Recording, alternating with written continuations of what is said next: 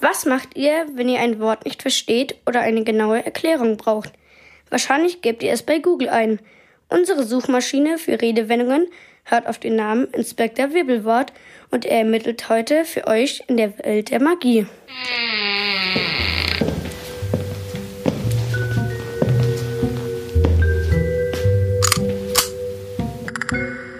Wir bauen Eselsbrücken, verstehen nur Bahnhof oder staunen Bauklötze. Aber wieso drücken wir uns so seltsam aus? Woher kommen diese Redensarten? Inspektor Wirbelwort ermittelt. Heute Hokus Pokus. Vom Zauberspruch Hokus Pokus gibt es auch noch die Variante Hokus Pokus Fidibus. Wir sagen das heute, wenn es um etwas Magisches geht. Zum Beispiel, wenn man einen Zaubertrick ausprobiert. Der Ursprung dieser Formel kommt aus der Kirche und ist über 300 Jahre alt.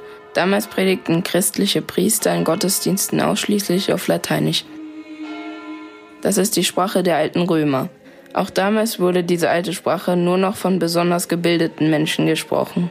Der Satz Hoc est enim corpus meus was so viel bedeutet wie Das ist mein Leib, fiel immer an einer bestimmten Stelle der Messe, während der Wandlung.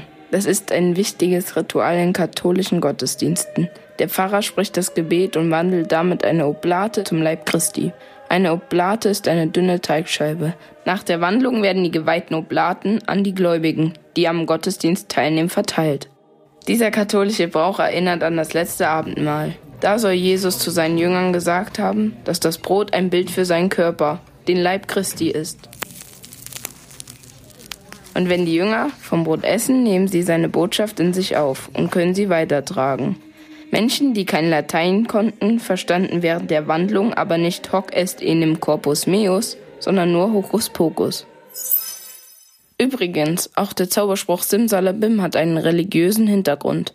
Die arabische Gebetsformel bedeutet so viel wie im Namen Gottes des Barmherzigen.